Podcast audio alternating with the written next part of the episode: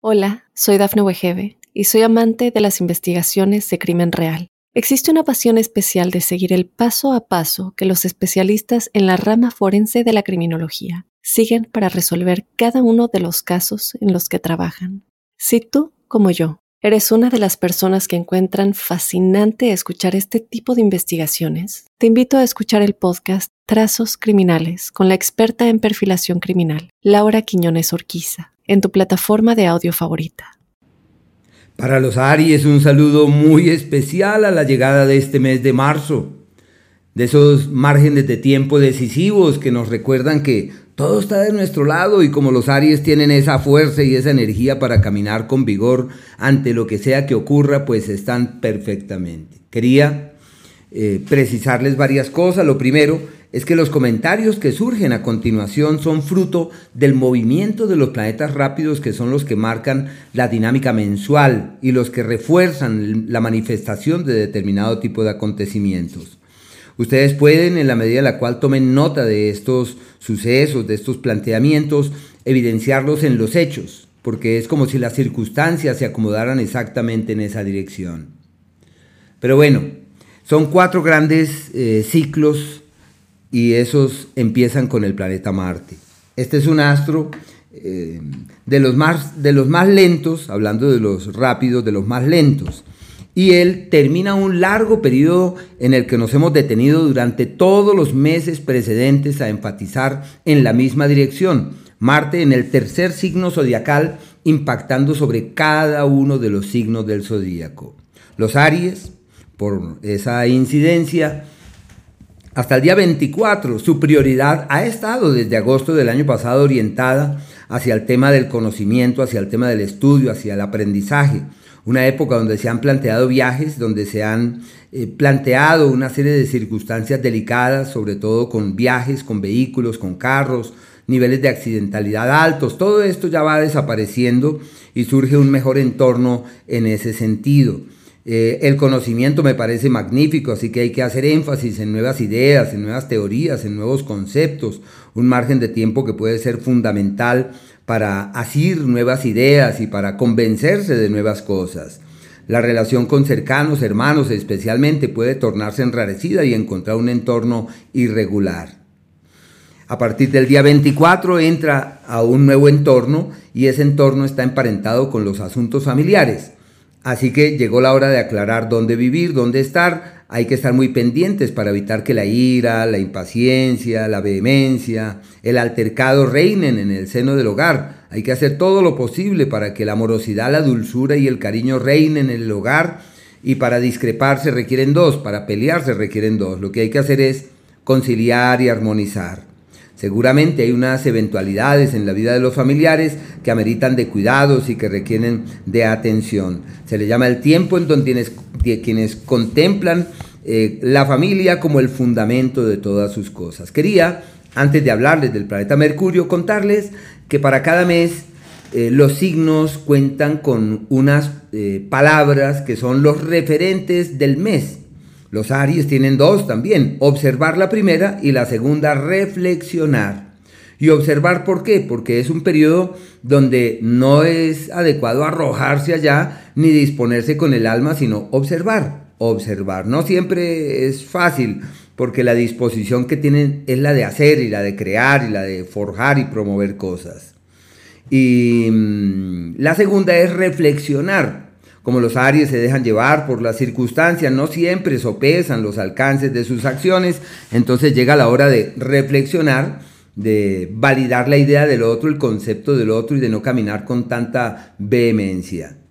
Pasamos ahora sí al planeta Mercurio, este astro está hasta el segundo día, o sea, los dos primeros días de marzo estará en el eh, décimo primer signo zodiacal, queriendo decir que están ante un entorno perfecto para terminar de tocar puertas, de encontrar aliados, de hallar ayudas, sobre todo en el plano laboral y en el ámbito de la salud. Del día 2 al día 18, este astro entra en el eje de los contratiempos laborales, de un escenario laboral enrarecido. No es adecuado promover un cambio laboral o decir voy a eh, realizar una inversión, no, toca con cautela, toca con mesura, es un tiempo donde hay que avanzar de manera inspirada ante la presencia de un escenario que se torna complejo. Todo lo que digan puede ser un problema, así que hay que sopesar las palabras y más aún que los Aries nacieron con esa tendencia para ser muy sinceros y la sinceridad requiere pues ser llevada a la luz de la razón y del sentido común.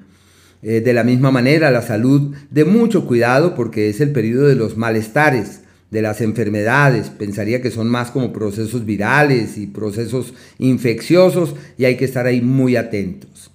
Desde el día 18 ese astro entra a su propio signo como si tuvieran todo de su lado para rehacer la vida, reorientarla, cambiarla. Bueno, es el trabajo que fluye, es el que hacer que eh, camina de una manera distinta y donde ya existe un mejor y un muy buen escenario, perfecto para estudiar, aprender, para moverse hacia otros lugares y lo que hagan en ese ámbito es perfecto. El Sol está eh, en un entorno hasta el día 20. Quiere decir que es el histórico periodo, y digo histórico hablando de un periodo que todos los años se hace presente más o menos hasta ese día y se le denomina el periodo en donde todo va en contravía y donde todo camina hacia donde uno considera que no debería caminar. Y por eso es una temporada de energías irregulares que no permiten el grato fluir de las cosas. La salud, de mucho cuidado. En el amor, el amor que tome vida, no tiene mucho futuro.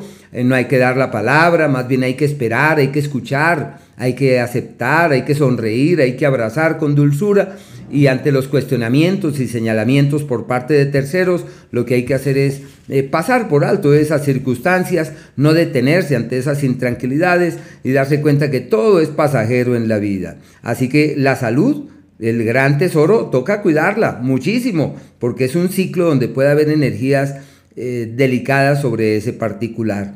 Y es un tiempo asimismo para resguardarse no es el periodo para decir aquí estoy y brillo con luz propia. No, es el periodo donde uno se resguarda y mira en perspectiva y no toma decisiones tan radicales y camina como con dulzura y con paciencia mientras que ese ciclo irá decantando. Desde el día 20 ya el sol entra en su signo como si todo estuviera de su lado para reorientar sus vidas, eh, como renovar sus eh, votos con la vida y con el hacer y con el crear. A partir de ahí se abren las puertas para el amor, se clarifica el camino en el plano afectivo, se logra tener claridad de qué hay que hacer con los hijos, cuál es la mejor actitud, cuál es la mejor postura, donde los hijos se mejoran, donde los seres queridos se encuentran un camino armonioso, sus niveles de energía aumentan, su salud es más que una realidad y deben estar pendientes para aprovechar los parabienes que la vida esboza.